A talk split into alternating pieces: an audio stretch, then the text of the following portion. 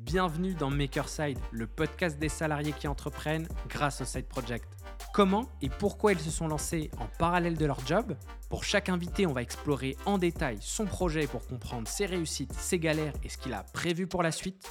Le but de tout ça, aider d'autres salariés à se lancer en parallèle de leur job. Je m'appelle Amine Boissoun et je suis le cofondateur de 10 000heures.fr, le média des salariés qui entreprennent. Pour rejoindre la communauté des créateurs de Side Project, rendez-vous sur samedi.club. Aujourd'hui, je reçois Mathieu Gesbert qui est grosse lead chez Dezio et qui en parallèle de son job a lancé une application sur Shopify, ce qui lui a d'ailleurs donné envie d'en lancer d'autres. Si vous ne savez pas de quoi on parle, pas de souci. C'est aussi le but de ce podcast. On va rentrer en détail dans cet univers, mais aussi dans l'univers des marketplaces au sens large, c'est-à-dire toutes les solutions dans lesquelles on peut ajouter des applications et des plugins. Salut Mathieu. Salut Emile. Ça va? Bah, Écoute, très bien. Ravi de, pouvoir intervenir dans ce podcast euh, sur, sur ce sujet. Bah écoute, euh, moi ça me fait plaisir, je suis très contente d'être avec toi aujourd'hui, euh, d'autant plus que c'est une première, je crois, les, enfin en tout cas qu'on aborde ce thème-là euh, sur ce podcast. Je ne sais pas si c'est ton premier podcast ou pas. Oui, tout à fait, en effet. Bon, bah cool, c'est une première euh, pour nous deux, donc super. Euh, du coup, est-ce que dans un premier temps, pour ceux qui ne te connaissent pas, est-ce que tu pourrais te présenter? Ouais, donc je m'appelle Mathieu, actuellement je suis grosse lead chez Dezio. Donc Dezio, c'est une agence de grosse marketing. On accompagne des clients, plutôt des, des jeunes boîtes, startups, dans leur croissance, assez focus sur l'acquisition. Et donc, j'ai fait en effet ce, side project. J'ai fait plein de side projects euh, en, tant que salarié depuis un petit moment. Et ça, c'est un peu le side project qui, prend de l'ampleur. Ok. Euh, donc voilà. Est-ce que pour, euh, pour des salariés qui nous écoutent et qui ont peut-être jamais lancé, est-ce que tu peux nous donner une idée de combien de projets tu as fait? Qu'est-ce que tu as fait en, particulier pour ouais. project? J'ai souvent été sur pas mal dans la niche de l'e-commerce. Donc j'ai eu des, sites en dropshipping. Euh, le sujet peut faire débat, mais voilà, j'en ai eu. Ça a plutôt bien marché. Ça a été mes, mes premiers business qui ont vraiment euh, bien fonctionné, où j'ai fait plusieurs milliers d'euros euh, en side. Euh, donc ça, c'était il y a un peu plus d'un an, voire même deux ans. donc plutôt à ce niveau-là. Sinon, c'est plutôt de l'investissement perso. Ça ressemble un peu à des sides, mais j'ai mélangé un peu de ça. Et si un autre side intéressant dont on a déjà parlé dans ton podcast, c'est la location de voitures sur GetAround notamment où j'ai ce business-là qui tourne pareil depuis à peu près un an euh, que, que j'ai fait. Dans l'ensemble, j'essaye de faire à peu près euh, au moins un side par, euh, par an minimum. puisque là, c'est stimulant, c'est super intéressant, je pense que c'est important. Donc voilà, je dirais au moins un side par an minimum. Évidemment, ça dépend de l'ampleur du travail. là, sur Snap Shopify, pour le coup, je suis focus à 100% dessus. Ouais. Et d'ailleurs, on a aussi un épisode sur, sur le dropshipping. Euh, si on a que ça intéresse. Et, euh, et, donc, effectivement, donc tu lances un site par an. Euh, comment ça se passe avec la gestion de ton job à côté, avec tes employeurs, entre guillemets? Est-ce que tu as, une petite expérience sur ce sujet-là? Ouais, c'est une très bonne question. En effet, c'est pas forcément simple à gérer parce que un site, ça peut vite prendre du temps. C'est sûr que mon emploi du temps est, dans l'ensemble assez chargé. Euh, je bosse euh, très souvent le soir. Euh, les week-ends, j'ai mon samedi matin à minima qui est bloqué pour mon side. donc c'est sûr que c'est pas forcément ça à gérer. Le plus dur, je dirais, c'est pas forcément la relation avec l'employeur, mais mon entourage, mes proches finalement. je pense que c'est là où c'est le plus dur. Avec mes employeurs, ça se passe bien parce que c'est aussi quelque chose qui, qui pousse eux dans la culture de la boîte. Même la boîte en elle-même lance des petits sides régulièrement. Donc c'est quelque chose qui pousse. Après voilà, faut s'assurer que euh, ça déborde pas non plus sur mon taf principal euh, et, aussi que ça fasse pas concurrence directement à ce que je fais. Là, pour le coup, l'ensemble de mes sites n'avait rien à voir avec mon quotidien chez Deux Yeux. Ouais, mais je t'ai posé la question parce que justement, bah, tu nous dis que ça n'a aucun impact, entre guillemets, euh, vis-à-vis de ton employeur, mais c'est aussi bien de le partager parce que tu as peut-être des, salariés qui ont peut-être peur, peut-être à tort ou à raison, de, de ce que ça peut renvoyer d'eux comme image. Donc, euh, donc c'est super intéressant de, bah, nous partager euh, ton expérience. Et du coup, effectivement, euh, tu as lancé donc cette application. Est-ce que tu peux nous en dire un peu plus? Ouais. Donc c'est une application pour Shopify. Donc Shopify, pour ceux qui connaissent pas très brièvement, c'est un, CMS, un peu comme un WordPress, un Wix, qui permet de faire un site web, mais spécialisé dans l'e-commerce Shopify. Donc uniquement des sites e-commerce. C'est un CMS qui prend beaucoup d'ampleur, qui explose bien. Et donc, euh, sur ta boutique, finalement, Shopify, tu peux installer des extensions, des applications un peu comme sur ton téléphone hein, quand tu mets une app. et donc finalement, nous, c'est ça qu'on est en train de développer. C'est une application sur Shopify que tu as installée directement dessus. Et donc, nous, cette application, la première qu'on a réalisée, te permet d'afficher des offres sur une page produit, tout simplement sous forme de pack, un peu, c'est une sorte de gros bouton. Tu peux sélectionner, par exemple, fois euh, deux produits en quantité, tu auras 10% de réduction, ce que tu veux. Ça, c'est plein de choses que tu peux setup. Mais concrètement, ça se matérialise de cette manière. Ok. Donc, ça veut dire euh, que tu dois suivre un peu des. En fait, en gros, tu vas proposer ton application sur un store, j'imagine. Euh, tu vas dire, ben voilà, moi j'ai créé une application, du coup tu dois respecter un certain nombre de règles et tu dois faire en sorte que ton application Shopify marche pour tous les sites qui sont sur Shopify, c'est ça? C'est ça, tout à fait. Euh, en effet, il y a un App Store, donc même chose que c'est vraiment le format marketplace. Euh, ton application, quand elle est validée par Shopify, en effet, il y a des guidelines à suivre. Globalement, elles sont assez flex, hein. tu peux faire à peu près ce que tu veux, il faut que ce soit bien sûr euh, illégal ou que ça modifie certaines, certaines fonctionnalités de Shopify. On va dire tout ce qui est checkout, par exemple, c'est assez compliqué à toucher chez Shopify. Le, paiement, c'est ça. Le paiement, le paiement, c'est ça. Donc il y a quelques guidelines, mais globalement, c'est assez simple. Euh, après, il vérifie pas mal euh, voilà, tout ce qui est lié à l'UX, euh, pas mal de choses plus techniques aussi, liées aux cookies du de, Shopify, mhm. des choses un peu plus poussées. Mais globalement, voilà, assez simple. ouais, c'est ça. C'est ça la question, simple. oui, bien sûr. Et du coup, première question. Est-ce que tu as codé toi-même cette application sur Shopify? Alors non, pas du tout, parce que moi je ne suis pas du tout développeur. J'ai des connaissances en HTML, CSS, mais c'est pas du tout suffisant pour, pour coder une app. Euh, je l'ai fait avec un, associé, qui était un stagiaire à moi finalement, chez Dezio, euh, qui, est, une brute en dev, euh, qui, voilà, qui était en stage chez Dezio. Et donc j'ai eu, j'en ai parlé finalement. On était vachement alignés sur bah, l'opportunité qu'il y avait de marché, le, sujet en lui-même qui est plutôt sympa. Et, et, moi non, je suis pas du tout codeur, j'ai plutôt les compétences marketing, voire produit mais pas du tout, euh, pas du tout code. Donc en effet, de préférence, savoir coder. Après ça, ça arrive tout doucement, mais il y a des solutions qui, vont permettre de créer des apps Shopify directement euh, sur des solutions de no-code qui sont en train de sortir. Justement, des, gros développeurs d'app voient que de plus en plus de monde veulent en faire, et donc ils sont en train de créer ces solutions un peu à la Bubble ou ce genre de choses, mais vraiment spécialisées dans les apps Shopify.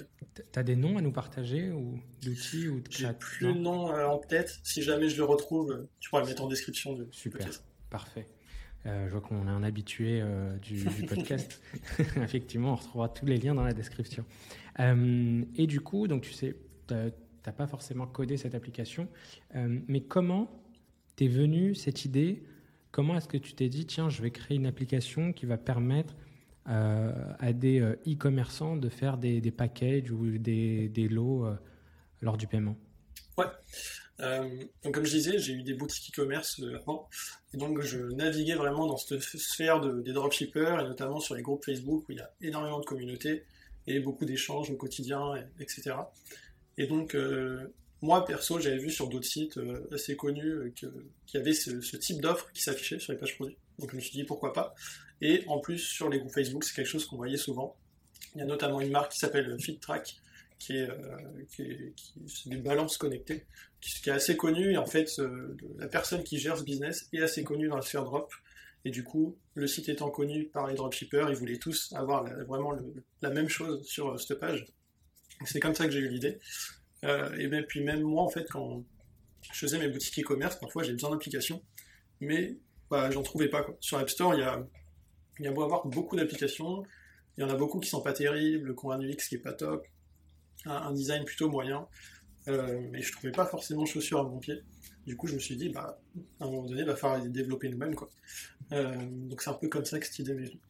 Et euh, on n'en a pas parlé, mais c'est quoi le business model? Comment est-ce qu'on, quand on crée une application, c'est quoi les différentes manières de gagner de l'argent, les différentes manières, euh, tout simplement, de gagner de l'argent? Ouais. En termes de business model, il y en a trois à peu près. Euh, le plus basique, c'est le one shot. Tu payes ton application, tu la vends en une seule fois et il peut l'utiliser à l'infini. C'est un modèle qui est peu commun sur Shopify parce que, notamment à sphère e-commerce, il y a beaucoup d'argent qui circule et donc les applications sont naturellement assez chères. C'est très commun d'avoir des applis qui coûtent 15, 30, 50, voire plus de dollars par mois. Euh, donc le one shot c'est peu commun, sauf si jamais bah, l'application se prête par un abonnement. donc voilà, one shot est possible, mais c'est peu commun. Le plus commun du coup, le deuxième, c'est l'abonnement. Un paiement mensuel récurrent qui est fixe. Tu peux avoir des variables. Ça peut être le nombre de commandes générées par ton application, le nombre de visiteurs, ça peut être ce que tu veux. mais voilà. En tout cas, tu peux avoir un abonnement qui est fixe suivant une variable. Et le troisième abonnement, euh, enfin, troisième business model qui est un abonnement aussi, et qui va être basé sur euh, l'usage de l'application. Euh, par exemple, nous, on aurait pu faire un abonnement sur le nombre de fois que nos offres sont affichées sur la boutique d'un client et avoir, je sais pas, 2 centimes par vue, par exemple. Ça, c'est un autre business model. Mais globalement, c'est lié à de l'abonnement, de l'usage ou un paiement fixe. Et vous avez choisi, du coup, l'abonnement, c'est ça? Pour l'instant, on est sur l'abonnement, tout à fait. Ok. Euh, pour ceux qui nous écoutent, euh, on parle évidemment des applications sur Shopify, mais il y a beaucoup de choses qui peuvent se rapprocher. Et tu me dis hein, si je me trompe, Mathieu, mais euh, des applications qu'on peut avoir sur WordPress, donc des plugins. on peut avoir des applications Bubble, qui, est donc un outil no-code qui est, on va dire, assez récent et, du coup, bah, il y a des besoins encore qui ne sont pas encore comblés. Est-ce qu'il y a d'autres plateformes comme ça où il y a des plugins? Airtable, je crois. Hmm, Airtable probablement. Euh, Bubble en effet. Bah, D'ailleurs, Lucas, qui est co-fondeur de cette application Shopify avec moi, a une app sur Bubble euh, qui, tourne plutôt, plutôt bien. Euh, après, la taille de marché est quand même plus faible, mais il y a quand même des choses à faire en tout cas. WordPress, c'est typiquement un des, plus connus et plus évidents pour faire des extensions. Euh, après, il y a plein d'autres plateformes qu'on ne pense pas. Par exemple, Slack, qui est une niche euh, qui n'est pas très connue, et pourtant, bah, c'est là qu'on peut faire des, des, applications dessus. Mhm. Euh, et c'est en train de se développer plus ou moins doucement, mais je pense qu'il y a de bonnes opportunités à aller chercher. et toutes, toutes les outils, par exemple, Intercom, tu peux faire des extensions sur Intercom. Là, il y a Crisp, le, qui est un chatbot français, qui vient de lancer aussi son, l'intégration. Voilà, c'est ça exactement la marketplace. Donc ça, c'est plein de petites opportunités. On va venir à chaque fois se plugger sur ces outils pour profiter de leur notoriété, etc. Donc il y, en a, il y en a pas mal. Hmm.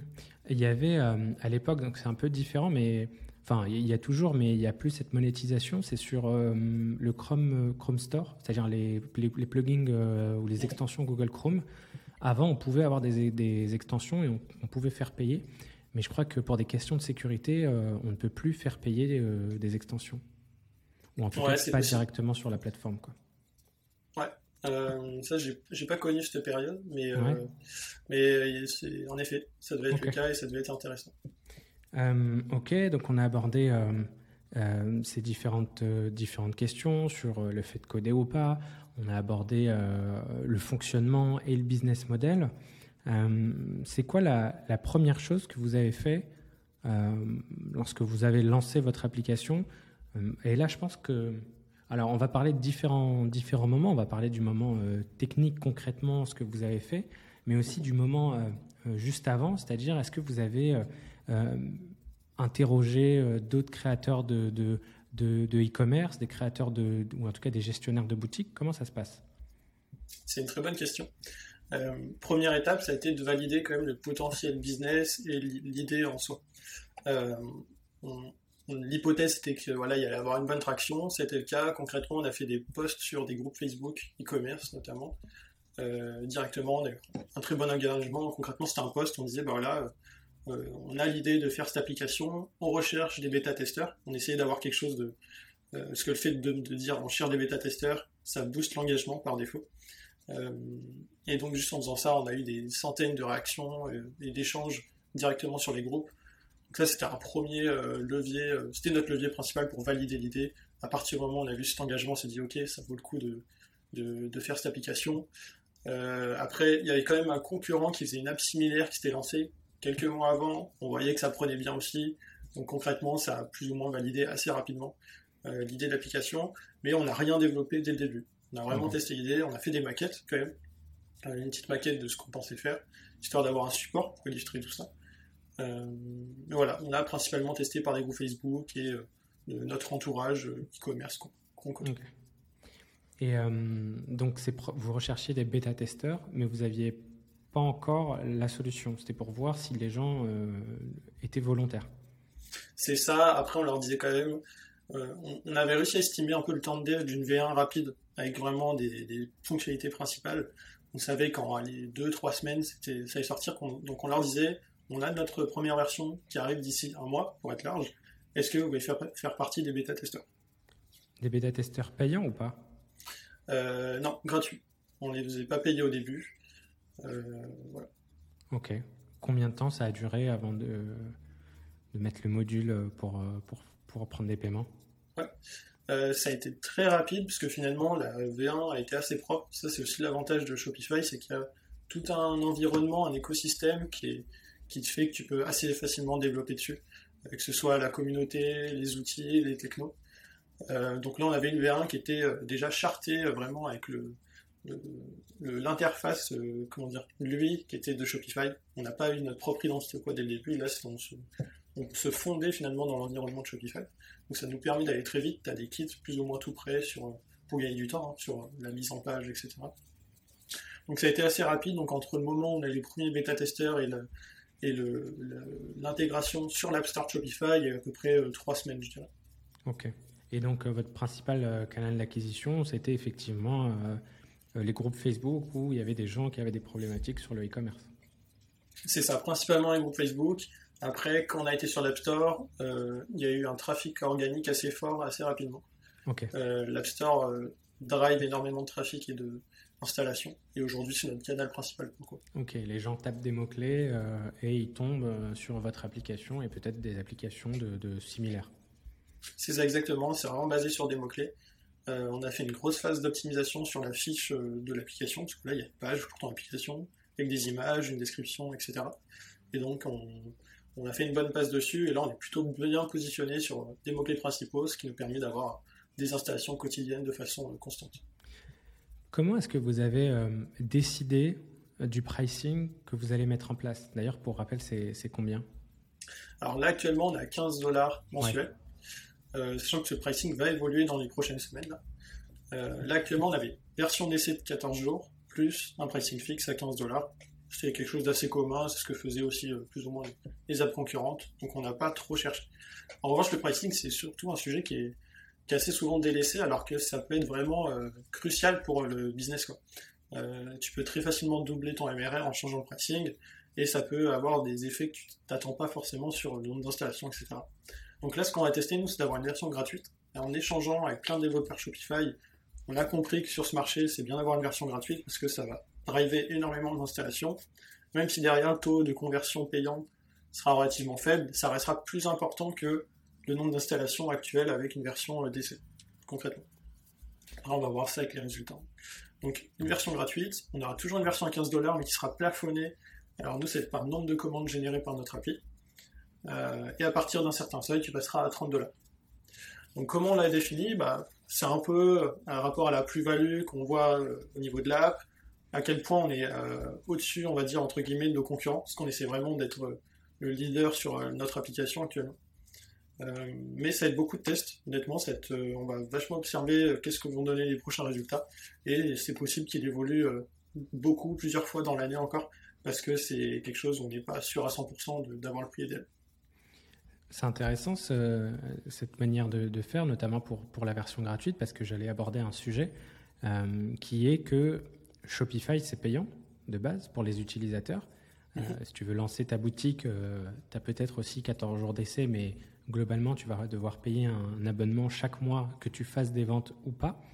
Et du coup, si tu rajoutes des plugins, alors des applications, donc vous n'êtes sûrement pas la, la, seule application, il y a peut-être des applications autres euh, qu'on n'a pas évoquées et qu'on va devoir installer lorsqu'on lance euh, sa boutique. Euh, et du coup, bah, ça peut être un frein de se dire que finalement, jour 1, tu as déjà à payer le prix, le prix de Shopify plus euh, les applications euh, indispensables C'est ça, ça peut être un frein, ça monte très vite, et comme les utilisateurs Shopify sont principalement des personnes euh, qui ne sont pas du tout techniques, bah, ils prennent un peu des applis pour avoir des avis, pour plein de choses. En moyenne, un, client Shopify installe 6 applications de mémoire, ce qui est assez conséquent. mais en effet, ça peut vite chiffrer très haut, et donc il a besoin de choisir, de prioriser lesquelles sont les plus importantes. Donc là, l'idée de bah, la version d'essai est indispensable parce qu'il a besoin de tester, voir les résultats. mais la version gratuite peut aussi être nécessaire. Nous, ce qu'on a observé sur les 14 jours, c'est que bah, souvent les clients l'installent au moment où ils créent leur boutique, et finalement, dans les 15 jours, ils n'ont pas forcément terminé leur boutique. Faut que ce soit plein de raisons, hein, l'apport de produits, le design, etc. Et du coup, bah, ils vont finir par désinstaller parce que bah, ils n'ont pas de résultat direct. Et comme nous, notre application, même si elle permet d'afficher des choses sur ta page produit, la vraie plus-value, c'est sur le, chiffre d'affaires généré. Mmh. C'est l'objectif d'avoir des offres. Et donc, tant qu'ils n'ont pas ce chiffre d'affaires généré, ils vont pas avoir la plus-value de, notre application. C'est pour ça qu'on aura une version gratuite qui sera basée simplement sur le nombre de commandes générées, qui est assez faible. Hein. Je crois qu'on a, on a limité à 10 commandes, donc c'est pas grand-chose. 10 commandes mensuelles. Euh, ouais, je crois que c'est mensuel. je crois que c'est ça. Mais bref, c'est assez bas pour juste que voilà, ils puissent voir comment ça marche, tout web. Et le jour où sa boutique prend, qu'ils se mettent à payer, sachant que là, on sait qu'on sera rentable pour lui. Ouais. Ok, donc super intéressant euh, côté pricing. Euh, on a bien, bien vu les différents éléments. Donc tu le disais pour le côté technique, voilà, c'est plus du coup pour les développeurs que ça va intéresser, mais il y a, y a, tout un, tout des, des guidelines pour pouvoir développer correctement son application, des règles à respecter pour que ça ressemble finalement à, à d'autres applications, en tout cas qu'il y, y, a un côté commun.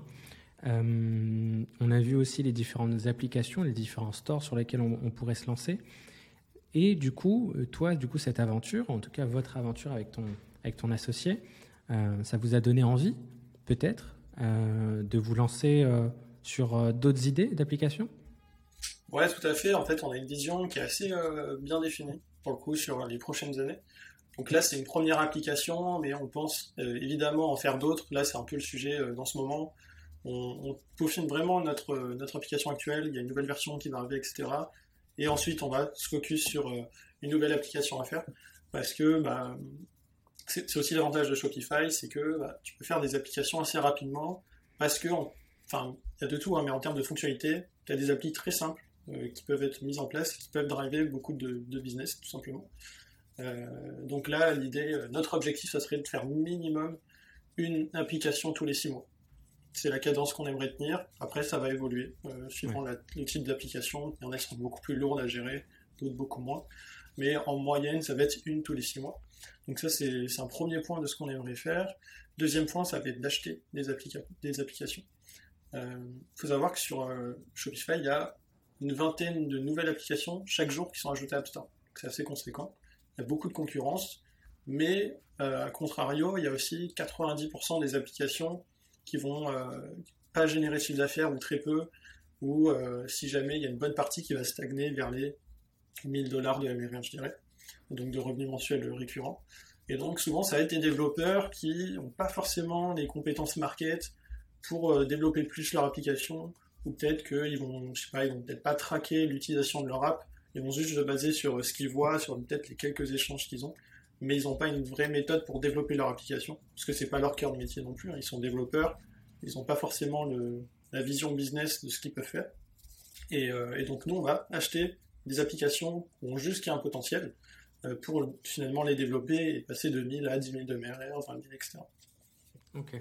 C'est un peu les deux axes.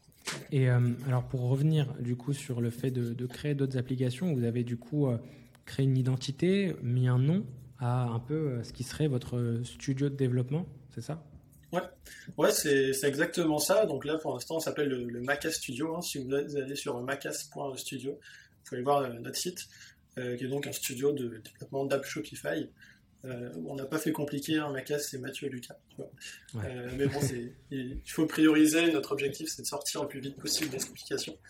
Euh, et en effet, on a toute une identité qui a été mise en place pour cette nouvelle version d'application qui arrive. Là, comme je disais tout à l'heure, on avait l'identité de Shopify sur notre application pour aller vite. Mais là, on arrive à un stade où on a besoin de mettre en, comment dire, vraiment que ce soit plus concret et que entre les différentes applications qu'on va avoir, qu'on ait une identité propre pour se faire reconnaître plus facilement. Donc c'est aussi pour ça qu'il y a besoin à un moment donné d'avoir sa propre identité pour marquer le coup, qu'on vous reconnaisse, que ça, facilite pas mal de choses. Donc euh, en effet, on a notre identité qui, arrive. Et on, va parler justement d'un sujet que tu as évoqué, qui est notamment le fait de racheter euh, euh, d'autres applications qui, qui, existent, qui sont peut-être délaissées ou qui ont du potentiel. Mais avant, est-ce qu'on pourrait avoir une idée de Aujourd'hui, avec votre application qui est à 15 dollars par mois, combien est-ce que vous arrivez à générer C'est pas indiscret? Ouais, bien sûr.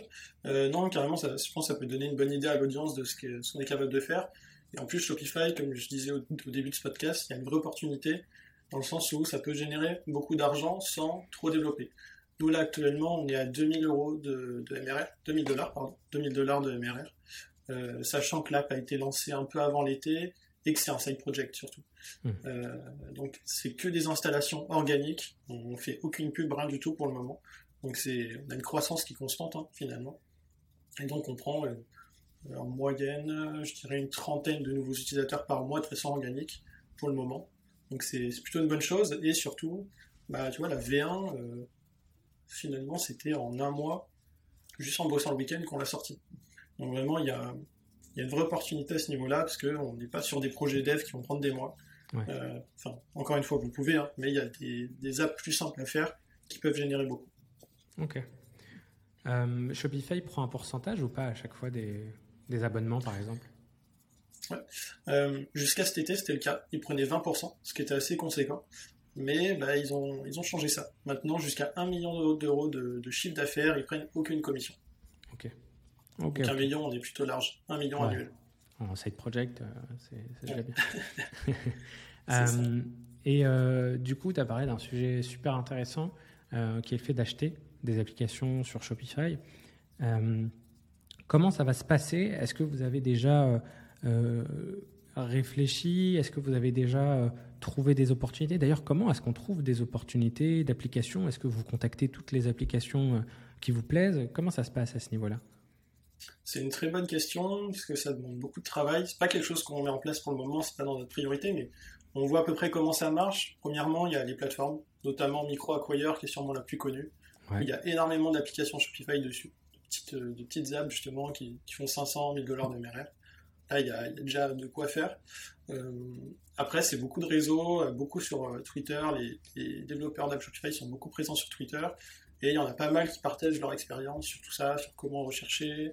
il y en a notamment, je pourrais encore une fois le mettre dans la description du podcast, qui s'appelle Elias de mémoire, qui, qui, fait quand même une newsletter dédiée à ça où il fait un update euh, tous les mois de, des apps qu'il achète, comment il les développe, comment ça évolue, etc.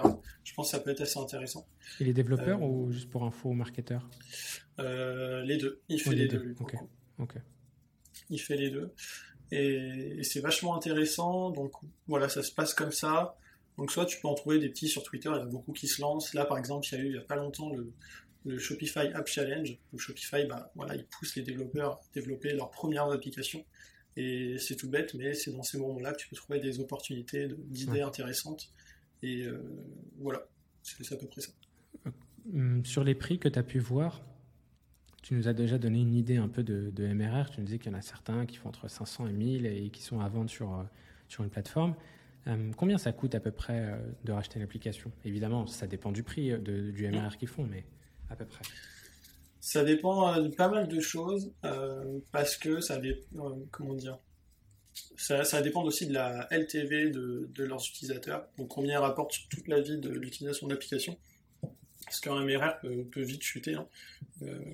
donc, mais sinon, en moyenne, une application Shopify, si tu la négocies bien et si on est plutôt sur une petite app qui va faire 500, 1000 dollars par mois, tu peux l'estimer à entre 40 et 50 000 euros, je dirais à peu près. Pour une app qui fait 1000 dollars par mois. C'est un petit investissement quand même.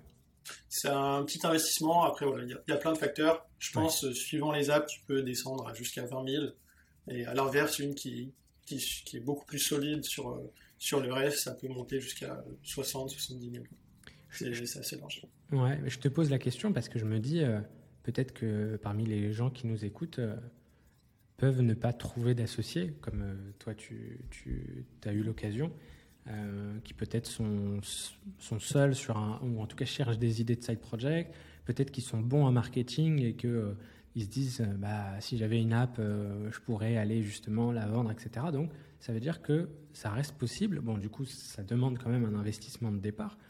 entre 20 et 40, 50 k, c'est quand même un investissement, tu vois, surtout si c'est pour un side project.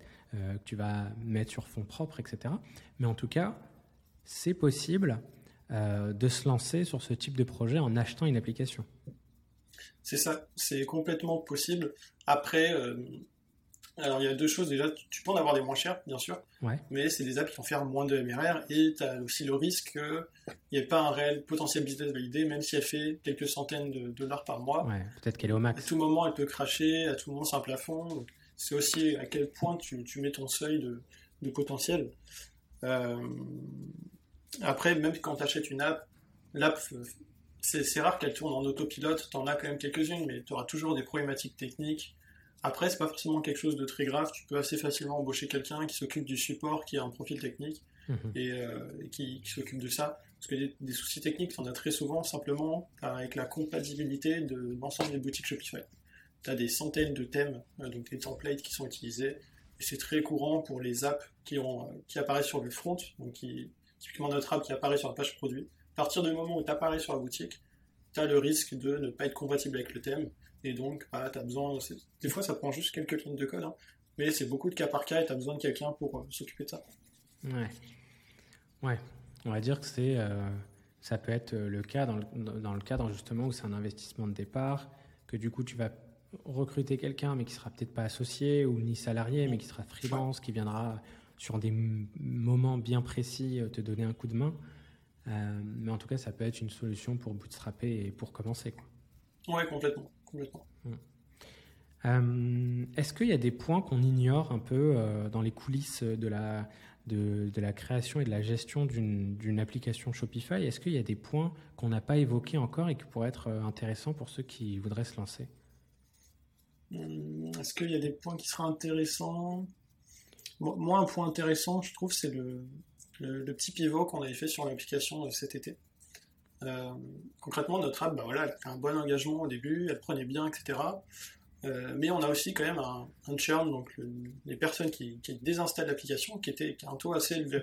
Euh, et donc même si on a notre une croissance qui est forte, bah, on avait quand même une perte assez considérable. Au début, on était à 70-80% de personnes qui désinstallaient l'application dans les 48 heures, ce qui était assez, ce qui était très fort. Alors sur Shopify, il faut savoir que par défaut c'est super élevé parce que les marchands vont tester plusieurs applications similaires et en garder à chaque fois qu'une. Donc c'est courant d'avoir un taux d'installation fort et de désinstallation fort aussi.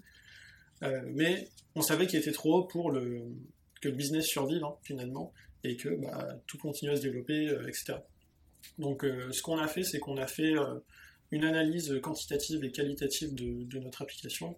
Donc quantitative, c'est vraiment basé sur les data, sur nos données combien d'offres on crée en moyenne nos utilisateurs, euh, quel est le prix moyen, quel type de réduction, etc. Euh, et nous, il faut savoir que de base, on avait deux fonctionnalités principales.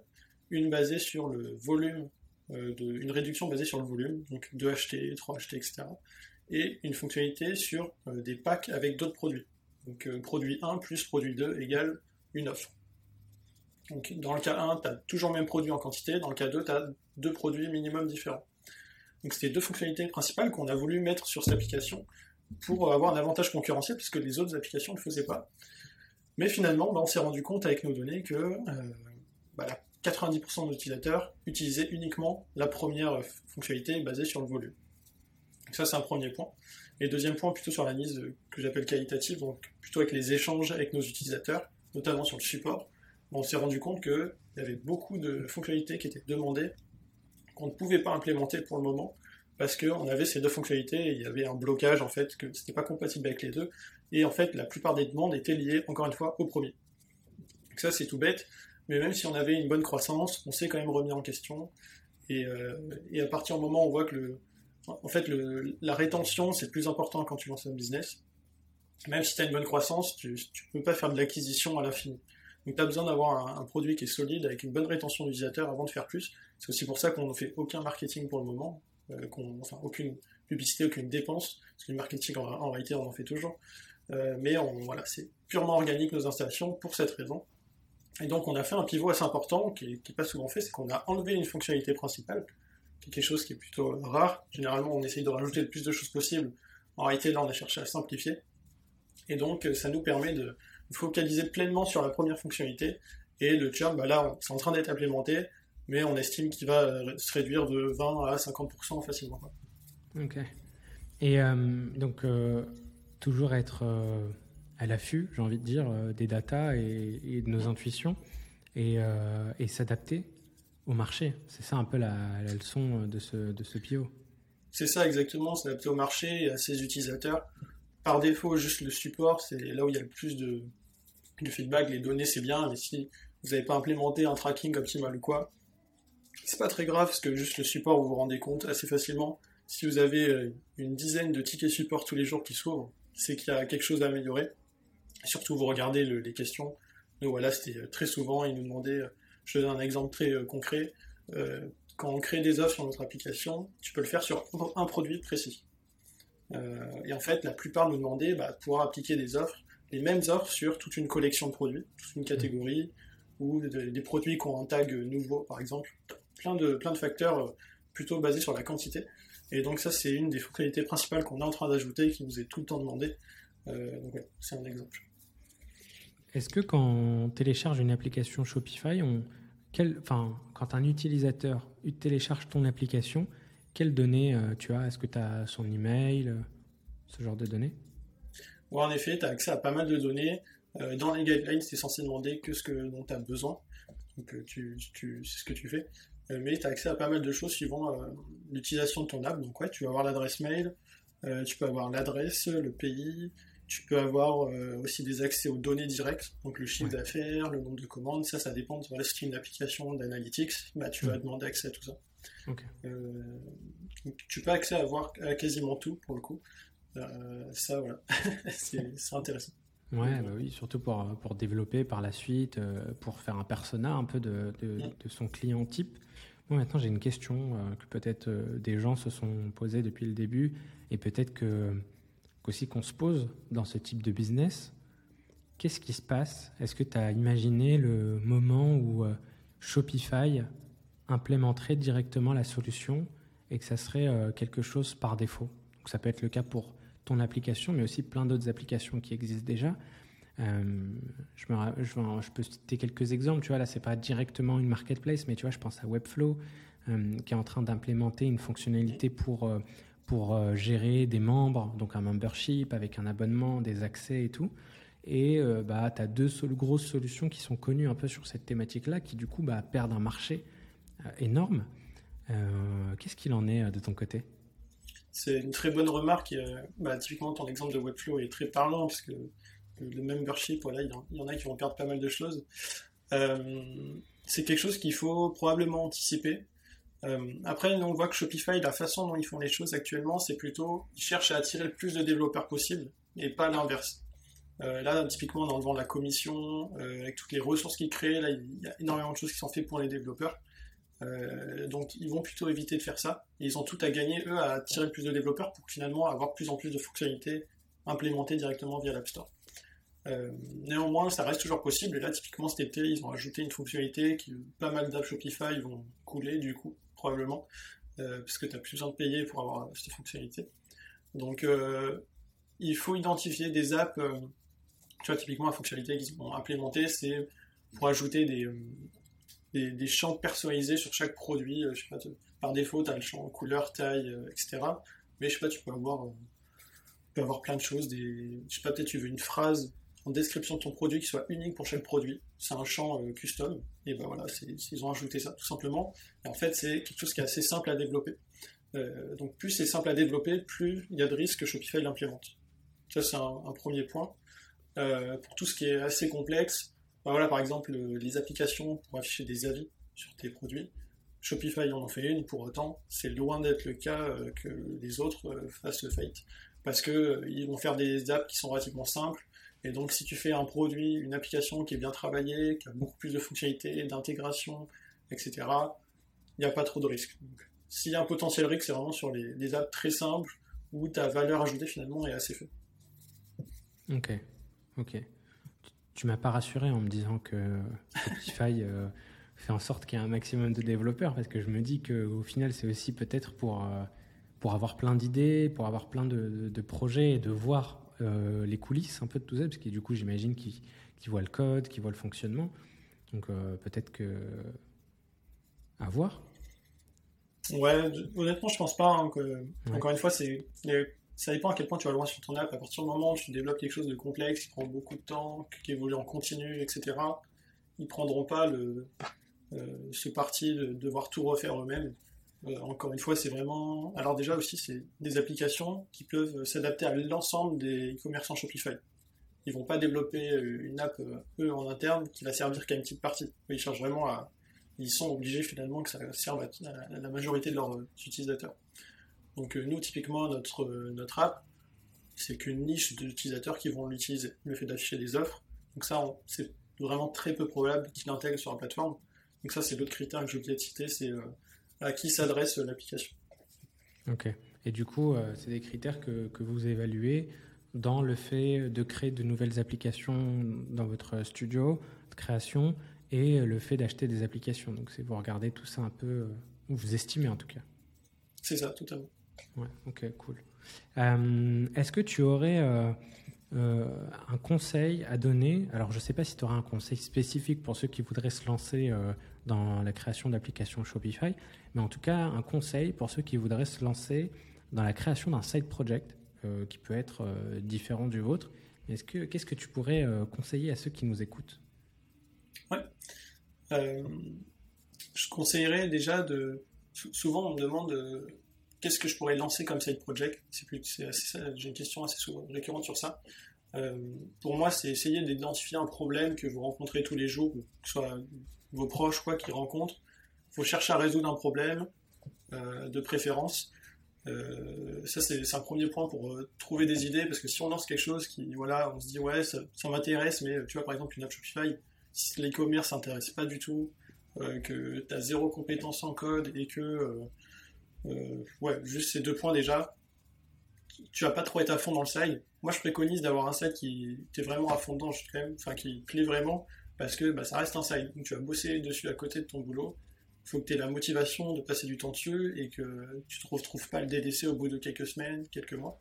Donc, essaye de trouver un sujet vraiment qui te passionne. Donc, quand tu cherches une idée, au lieu de regarder partout autour de soi, de chercher un peu des inspirations auprès des autres, cherche déjà auprès de toi, de tes proches, des choses que, voilà, euh, vraiment, encore une fois, j'étais dans l'e-commerce, du coup, je suis allé sur euh, ce sujet. Euh, mais voilà, faut qu'il y ait un intérêt spécifique déjà. Ouais, pas forcément l'opportunité d'avoir écouté Mathieu qui a fait une application sur Shopify, mais vraiment quelque chose qui, correspond à, à, notre identité et à ce qu'on a envie de faire.